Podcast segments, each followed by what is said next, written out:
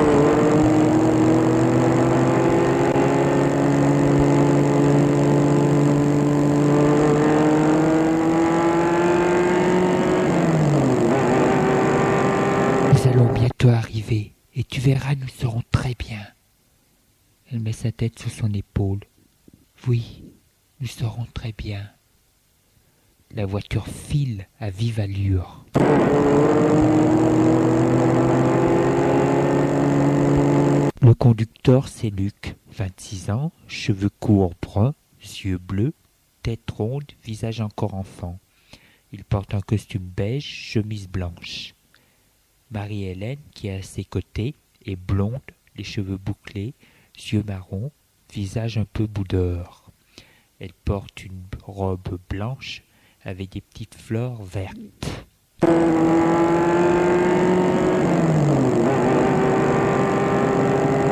Luc lui dit Tu verras, c'est très joli. L'hôtel est au bord du lac. Boom.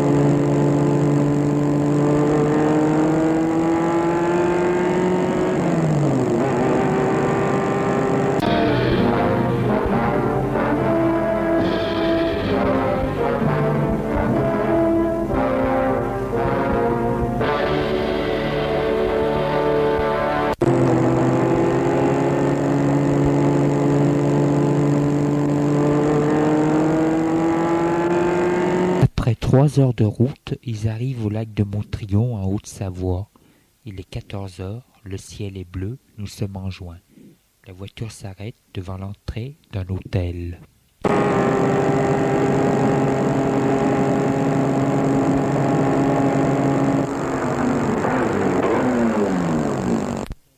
chalet de trois étages au bord du lac. Ils sortent de voiture. Prennent une valise dans le porte-bagages et entrent à l'hôtel. Dans le hall d'entrée, c'est une femme d'une cinquantaine d'années qui les reçoit. Vous désirez, messieurs, dames? Luc s'avance. Une chambre, s'il vous plaît. C'est pour combien de temps? Luc regarde Marie-Hélène et dit Une semaine. Elle prend une clé et les guide au premier étage, à leur chambre.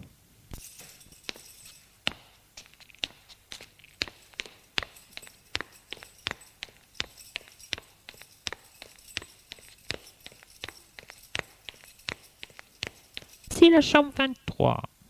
Elle ouvre la porte.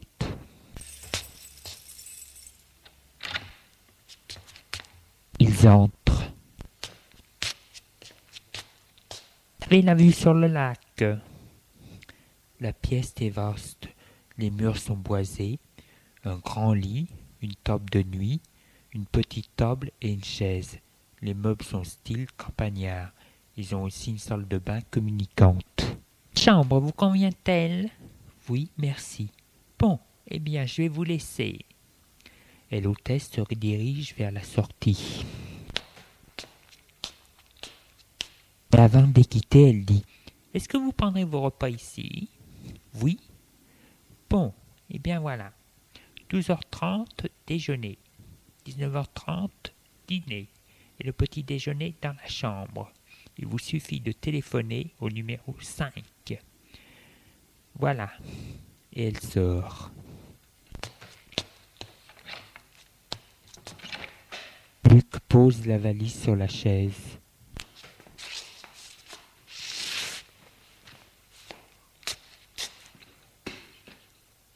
Marie-Hélène s'allonge sur le lit. Ferme les yeux et soupire. Luc s'approche d'elle. Penche. Ça ne va pas. Elle fait non la tête. Je me demande comment j'ai fait cela. Luc lui prend la main et l'embrasse. Puis il lui dit Ce n'est pas de ta faute, il t'avait mis les nerfs à fleur de peau. Mais tout de même, je t'ai mis dans un sacré pétrin. Non, n'y pense pas. Ce n'est pas plus mal ainsi. Nous allons avoir combien de jours? Combien de jours de sursis? Je ne sais pas. Deux jours, trois jours? Mais nous en profiterons, je te le promets. Et il s'allonge sur le lit à côté d'elle. Se penche vers elle et l'embrasse. La chambre baigne de soleil. On entend le bruit des oiseaux.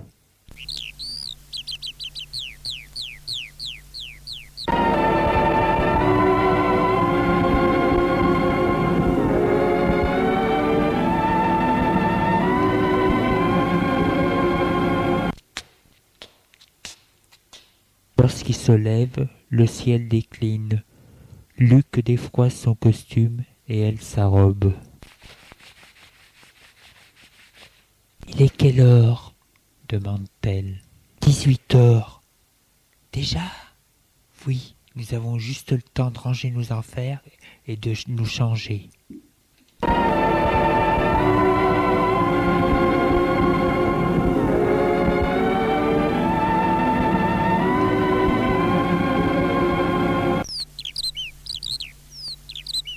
Après dîner, ils vont faire le tour du lac.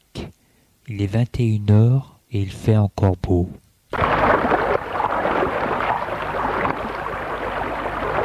Le lac est assez grand, il est entouré de montagnes, sapins, des cascades environnantes s'y jettent. Luc et Marie marchent la main dans la main.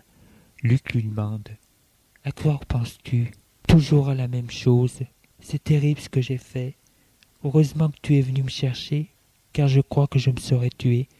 Remarque, tu me diras un peu plus tôt. Cela ne changerait pas grand-chose. Il s'arrête de marcher et lui fait face. Si cela changerait beaucoup de choses, tu ne serais pas là? N'essayerions pas d'être heureux ensemble. Écoute, il faut oublier. Oui. Je suis aussi coupable que toi, tu sais. Allez, terminons notre promenade.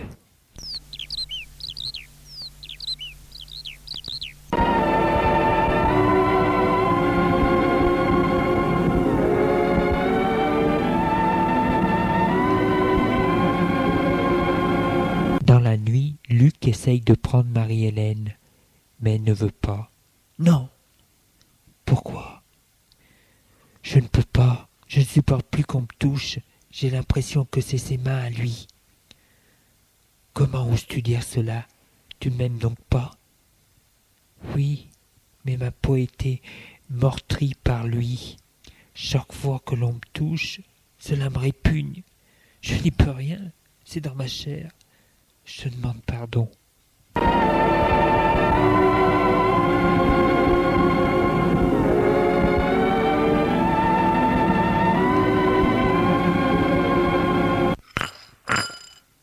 Prenant le petit déjeuner dans leur lit, Luc lit les journaux.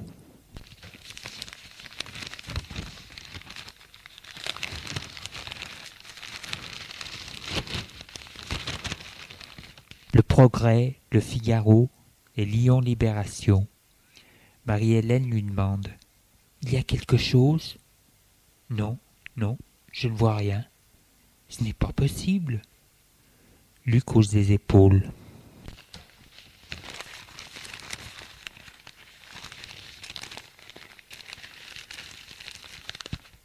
Ça s'est passé vendredi soir. Ta bonne ne viendra faire le ménage que lundi. Pas avant lundi.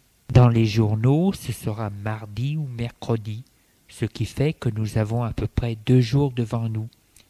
Si tu voulais, la frontière n'est pas bien loin. Elle hausse ses épaules? Pour aller où? Nous n'avons pas assez d'argent pour vivre à l'étranger. Non, nous sommes très bien ici.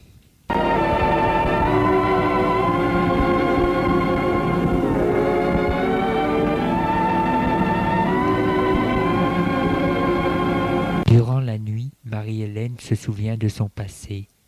Elle est née d'une famille lyonnaise. Son père était cadre à la route Poulenc, sa mère ne travaillait pas.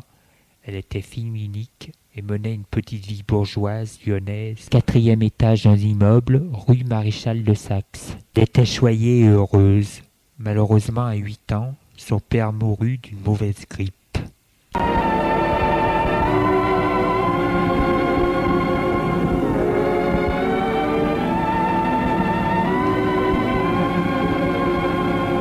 Deux ans plus tard, la mère se remaria avec un homme de dix ans plus vieux qu'elle, qui tenait un magasin de tissus rue de Brest. Elle s'était remariée par peur de la solitude. Son deuxième mari n'était pas un homme sérieux, il était fêtard et très dépensier. La mère fut très malheureuse. Marie-Hélène, dès le début du mariage, fut mise en pension.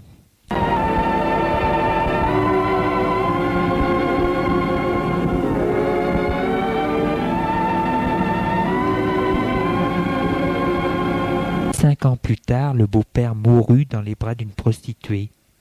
Il laissait la famille presque sans ressources. La mère sortit sa fille du pensionnat. Elles vécurent désormais seules, repliées sur elles-mêmes. La mère prit un travail et devint secrétaire d'un médecin.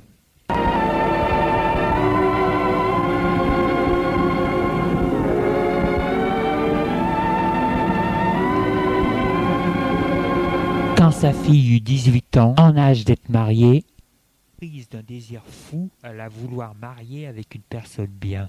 Comprends, nous ne sommes pas riches, il n'y a que ton mariage qui peut nous aider. Et vous, mère, pourquoi ne vous mariez-vous pas? Moi La mère sourit. Deux maris, cela suffit, et puis j'ai déjà quarante ans. Oui, elle avait quarante ans, mais elle les portait bien. Elle était grande, mince, brune, yeux marrons, visage agréable.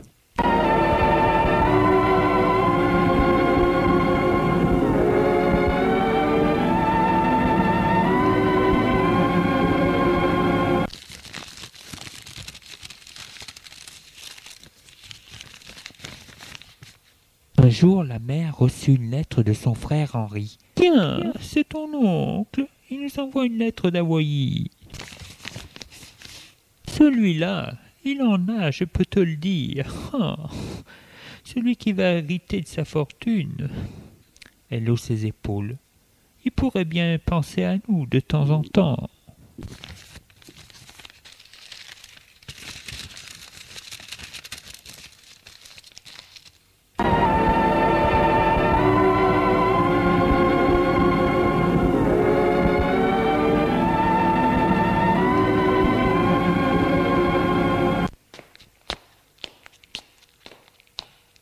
Un jour emménagea sur le même palier qu'elle un homme de cinquante ans. Grand, gros, chauve, c'est un entrepreneur du bâtiment. Il remarque très vite les deux femmes. Commença à faire la cour à la mère, mais comme elle ne parlait que de sa fille, il commença à s'intéresser à celle-ci.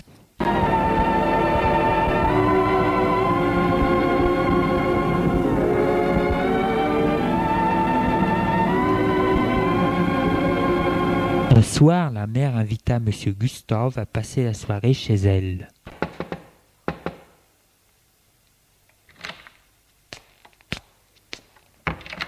Il remarque le luxe du mobilier, des bibelots et des tableaux. Malgré leurs difficultés, la mère n'avait rien vendu. La soirée se passa très bien, à boire, grignoter quelques gâteaux et à écouter un peu de piano.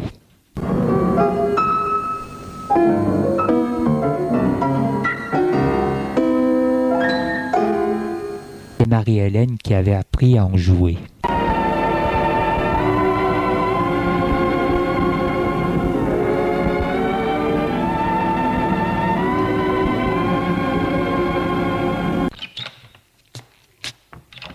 fois qu'il fut parti, la mère demanda Comment le trouves-tu? Vieux et gros. Il est charmant. Et tu sais, il t'a remarqué. Cherches-tu pas à marier avec ce vieux? La mère hausse ses épaules. Il est très bien, cet homme. Il fera un mari très convenable, non? Non. Réfléchis. Tu verras, il a une bonne situation. Il présente bien. Que demander de plus? L'amour L'amour, ma pauvre fille, mais ça ne dure pas toujours. Et puis, qui te dit que tu ne l'aimeras pas? Moi, je n'aime pas les vieux. Il pourrait être largement mon père. Mon père était plus jeune que lui. Tu n'es qu'une idiote. Tu crois que la jeunesse c'est tout. Et puis ça ne dure pas toujours. Allez, allons nous coucher. Tu me fatigues.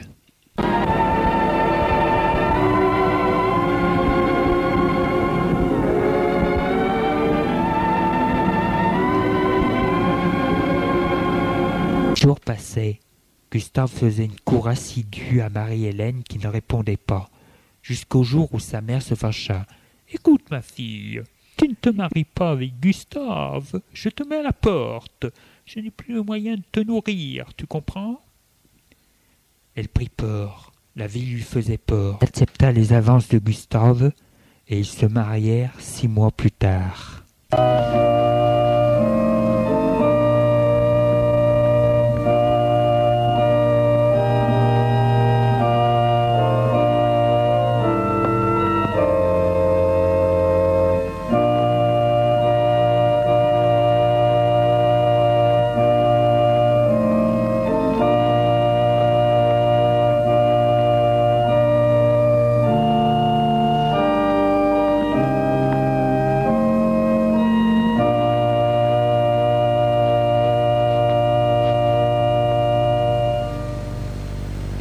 Sœurs, mes chers frères, nous voici réunis ici sous le regard de Dieu, afin d'unir dans le saint sacrement du mariage cet homme et cette femme. La nuit de noces pour Marie-Hélène fut un cauchemar. Il se comporta comme une brute.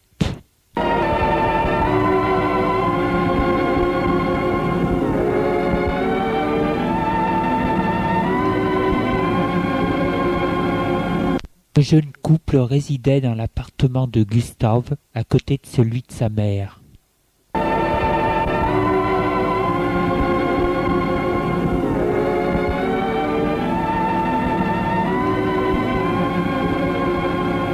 Les jours passaient, Gustave devenait de plus en plus écrit, car il s'apercevait de jour en jour qu'il avait épousé une fille sans argent. Ils étaient mariés sous le régime de la communauté sans passer par le notaire et il n'avait pas demandé une dot, croyant que sa future femme emmènerait avec elle une petite fortune. Lui, lui, Gustave, n'était pas très fortuné, et il dépensait beaucoup à faire la fête, à boire avec des amis. Donc, il en voulait à sa femme de ne pas lui avoir amené un petit pécule.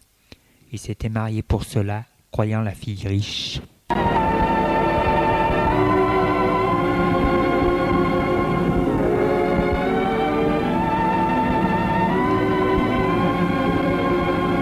Jours passaient. Marie-Hélène restait chez elle à s'ennuyer, pendant que sa brute de mari s'amusait avec ses amis. Il revenait le soir, la plupart du temps ivre et sale.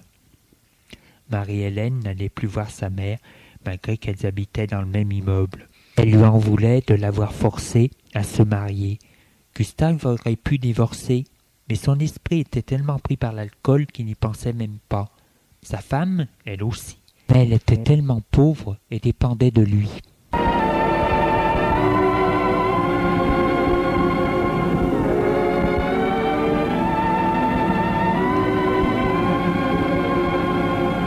La mère mourut et ne laissait que de petites dettes. Mais un jour, Marie-Hélène reçut une convocation pour aller chez un notaire. Elle s'y rendit.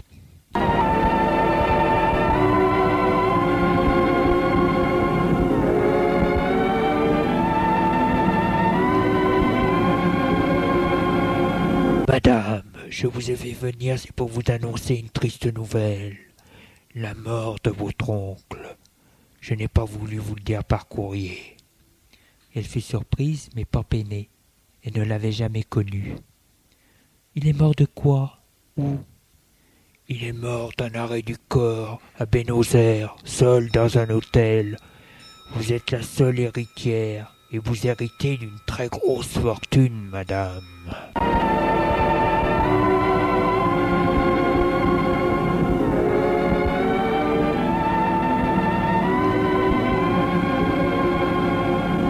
Prévint son mari, il ne la crut pas. Et lorsque le chèque lui fut montré, il crut devenir fou. Marie-Hélène, elle, n'avait qu'une seule chose en tête, c'était que cet argent lui servit à reprendre son indépendance, à divorcer.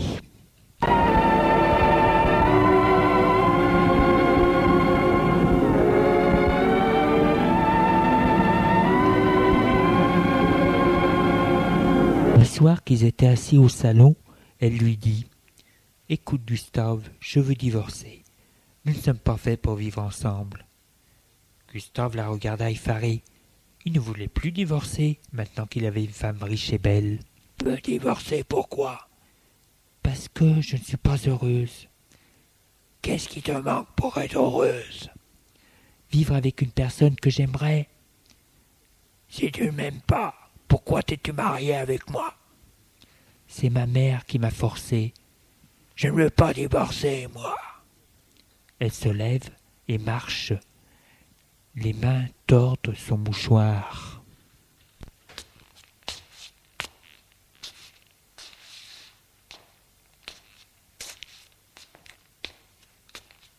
Je ne vais tout de même pas rester toute ma vie enfermée ici. Je ne t'empêche pas de sortir, de voir tes amis. Écoute, nous reparlerons de ceci plus tard. Non, je veux prendre ma liberté.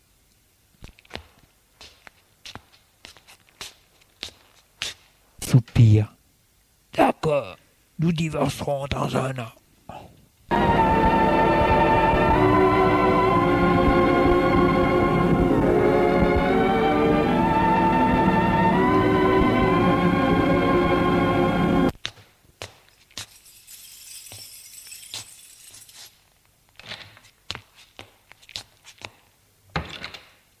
Soir, Gustave emmène à la maison un jeune homme. Je te présente Luc, un ami. Monsieur, madame, Marie-Hélène est tout de suite séduite par Luc. Il vient prendre le dernier verre.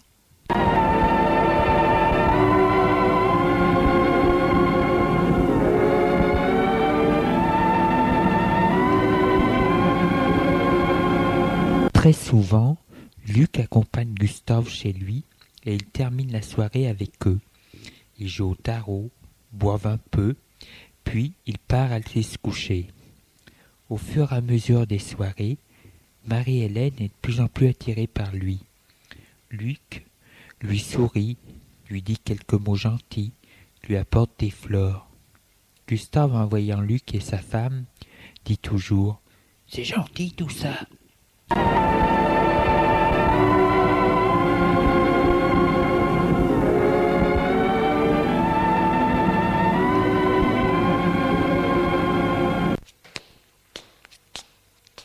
Un soir que son mari était ivre-mort, elle raccompagne Luc vers la sortie de l'appartement.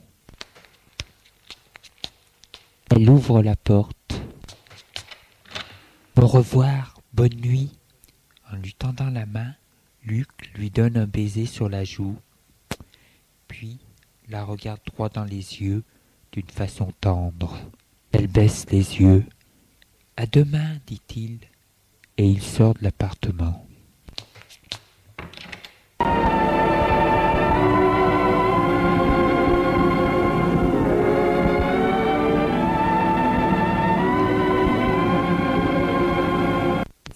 Gustave était absent, l'on sonne à la porte.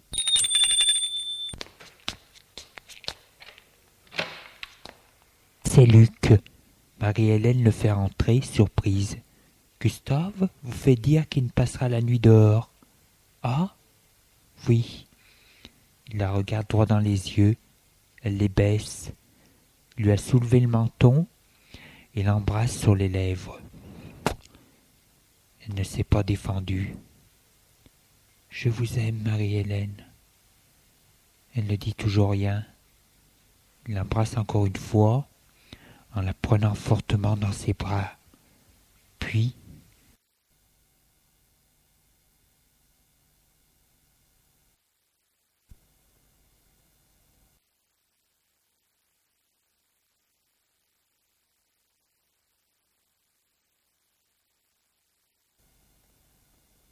la prend par la main et la mène dans sa chambre.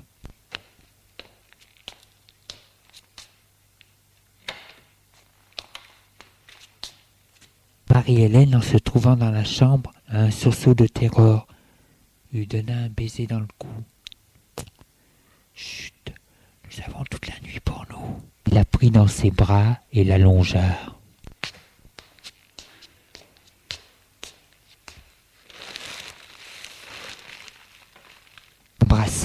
Et tout en même temps, ses mains déboutonnaient sa robe. caressait ses seins avant d'enlever son soutien-gorge. Sous ses mains, il devenait dur et ferme. Elle ne bougeait pas, se laissait faire. Ses mains, c'était si bon, si doux sur sa poitrine, des mains douces et fermes.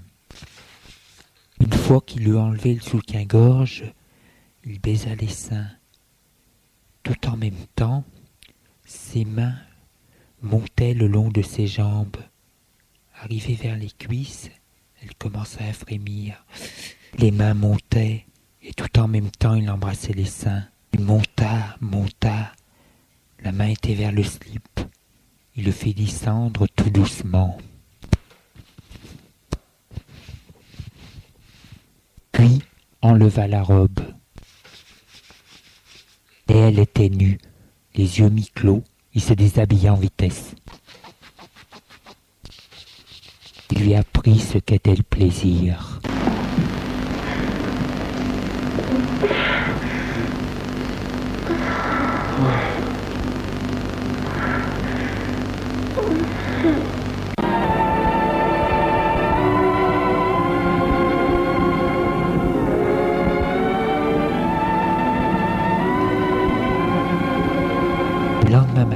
Elle se réveilla en sursaut. Le jour commençait à paraître. Elle était heureuse, mais inquiète. Son mari était-il de retour Il dormait dans son lit? Il le secoua un peu. Réveillez-vous, il est tard. Il se réveilla et se souleva. Ils étaient nus tous les deux sous les draps. Il l'embrassa sur les lèvres.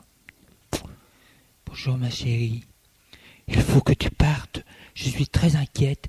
S'il était de retour dans sa chambre. Ne crains rien. Il ne doit pas être là. Je pars de suite.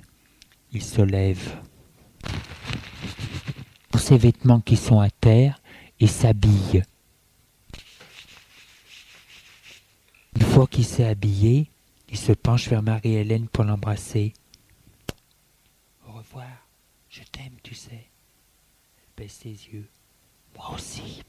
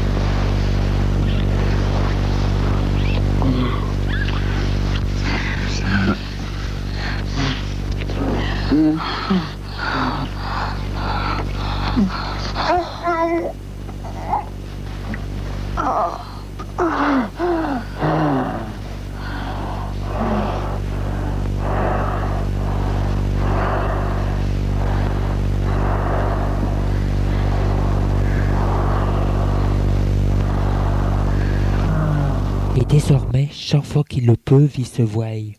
Depuis que Marie-Hélène aime Luc, elle ne supporte plus son mari et souhaite vivre avec Luc. Je t'aime, je veux vivre avec toi, je veux divorcer.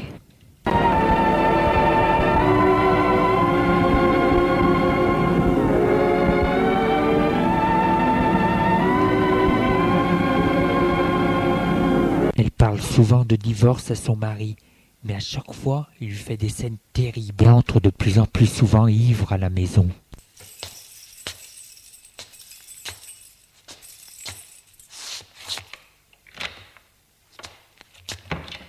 Des vêtements sales. Alors, ma petite, viens dire bonjour à ton mari. Il l'a pris par la taille. Il sent le vin et essaye de l'embrasser. Elle se débat. Non, lâchez-moi. Pourquoi ne veux-tu pas hein? Je te veux. Tu es à moi. Arrêtez, arrêtez. Il la gifle. L'embrasse goulûment. Elle se défend et arrive à quitter son étreinte. Elle court pour sortir du couloir. Puis, furieux, prend un cendrier sur la commode et le lui lance. Ah Il a raté de peau son visage. Elle sort de la pièce en courant et s'enferme dans sa chambre.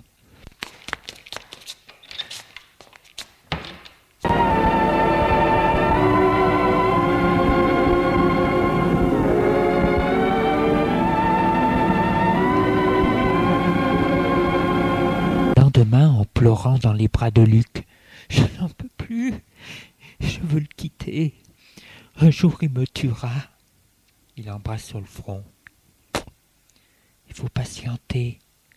En quittant le domicile conjugal, tu seras dans ton tort.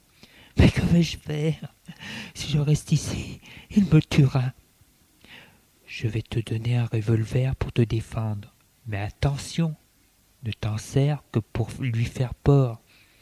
Je donnerai avec des balles. Tu tireras seulement en l'air, hein Juste pour lui faire peur.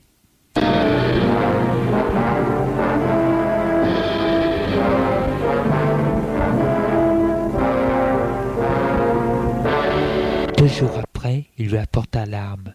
Désormais, elle portait l'arme sur elle.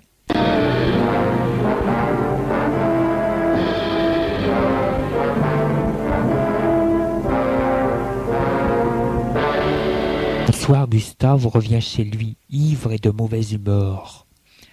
En rentrant, il prend la main de sa femme et l'amène dans sa chambre.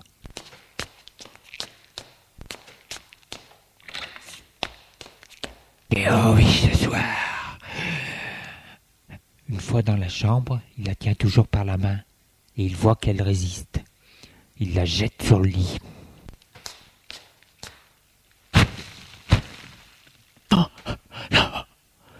Il se couche sur elle. Tu voir ce que c'est que de me résister. Il cherche à l'embrasser. Elle se débat. Il lui donne une gifle. Déchire sa robe.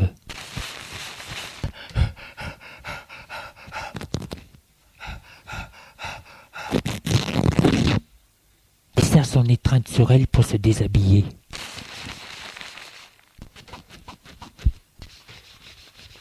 Pendant ce temps, elle sert de la poche de sa robe déchirée le revolver. Il est nu et bande. Il sourit, se penche vers sa femme. Elle vise. N'approche pas, ou je tire. Il se penche sur elle et essaye de lui arracher le revolver. Elle se débat. Dans la bataille, elle tire. Il ne sait pas où les balles sont allées, mais il est tombé mort sur elle. D'un geste brusque, Elle bascule le corps hors du lit. Se met à sangloter. Mon Dieu, que je fais? Je l'ai tué.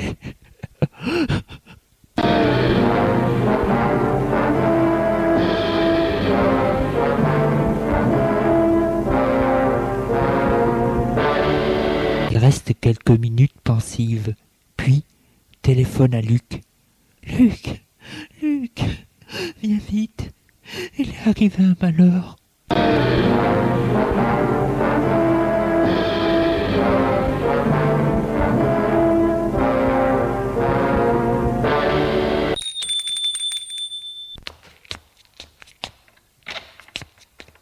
La retrouve, la mine défaite, les vêtements déchirés. Elle le mène dans la chambre. Il entre, regarde le corps et retourne vers elle qui est restée vers la porte. Il la prend dans ses bras. Elle lui dit Qu'allons-nous faire? Faire Partir? Vivre intensément durant quelques jours, puis tout arrêter, même donc tant que ça, tant que cela, pour accepter de suivre mon destin. Oui, je t'aime. Allez, préparons-nous. Il faut faire vite. Nous sommes vendredi. Nous avons au moins trois jours de sursis.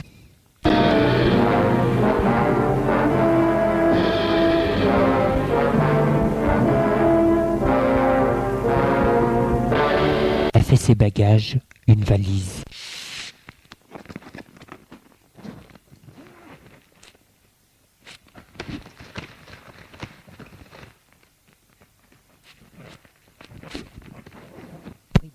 Prennent de l'argent et partent pour le lac de Montrion.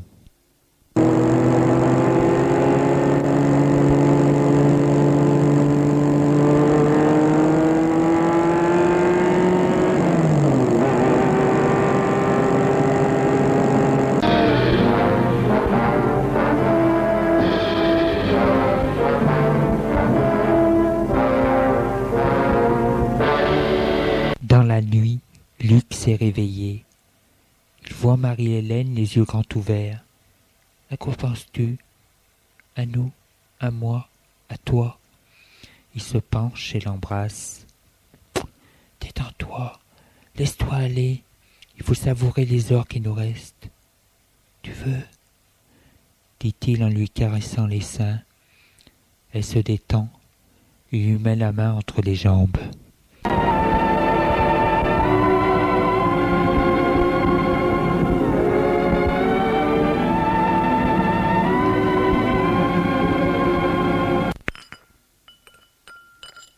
Matin, en prenant leur petit déjeuner, il lit les journaux.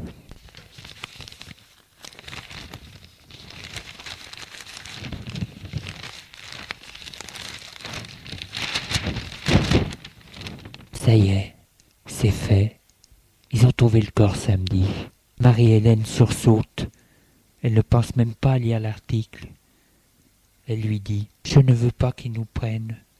Faisons ce que nous avons convenu. Elle lui serre les mains. Luc l'embrasse et lui dit Tout à l'heure, pas maintenant, pas dans cette chambre. Elle lui dit Je veux que ce soit moi qui commencerai, et je veux le faire moi-même.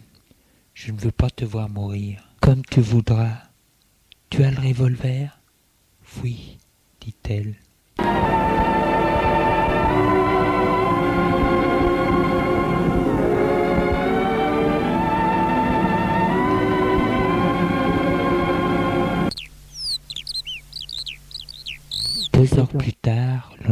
Sur les berges du lac de Montrion un coup de feu. Personne n'y a fait attention, puis les oiseaux ont recommencé à chanter.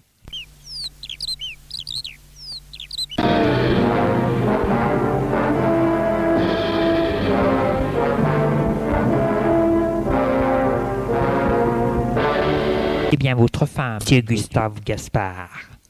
Oui, monsieur le commissaire. Le commissaire recouvre d'un drap blanc la morte, puis il suit le couloir de la morgue. L'avons retrouvée au bord du lac de Montrion, morte d'une balle, D'après l'autopsie, ce ne peut être qu'un suicide. Elle était venue séjourner dans un hôtel près du lac avec un jeune homme. Mais on ne sait pas qui c'est, on ne l'a pas retrouvé. D'après vous. Je ne sais pas. Sans le doute une connaissance du voyage. La femme était déprimée depuis la mort de sa mère qu'elle aimait tant. Dès qu'elle a disparu, je vous ai prévenu, je ne peux rien vous dire d'autre.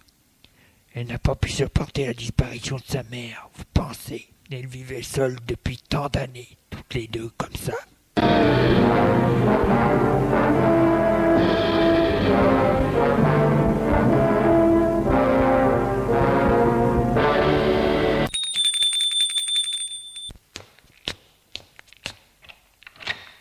Semaine après la mort de sa femme, Gustave reçoit chez lui.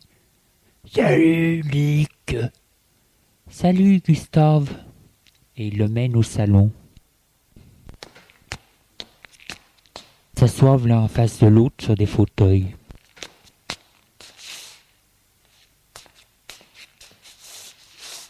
Gustave demande. Ça n'a pas été trop pénible? Non, sauf les derniers instants. C'était tout de même une belle fille. Gustave se lève et va vers une commode. Ouvre le tiroir de la commode, prend un paquet et le lance à Luc. Et voilà ce qui est convenu. Et toi l'héritage de ta femme? Ouais, c'est pour bientôt. Je suis le seul héritier. Elle n'avait plus de famille.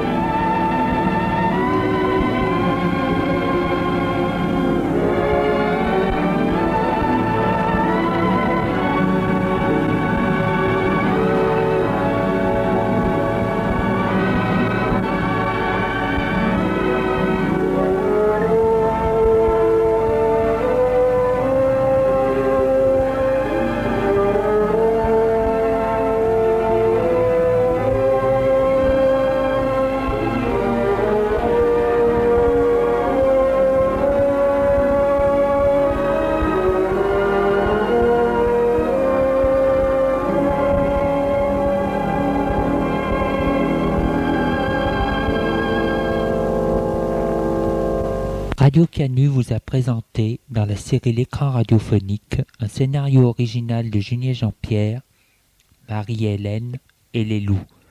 Production, mise en scène, Julien Jean-Pierre,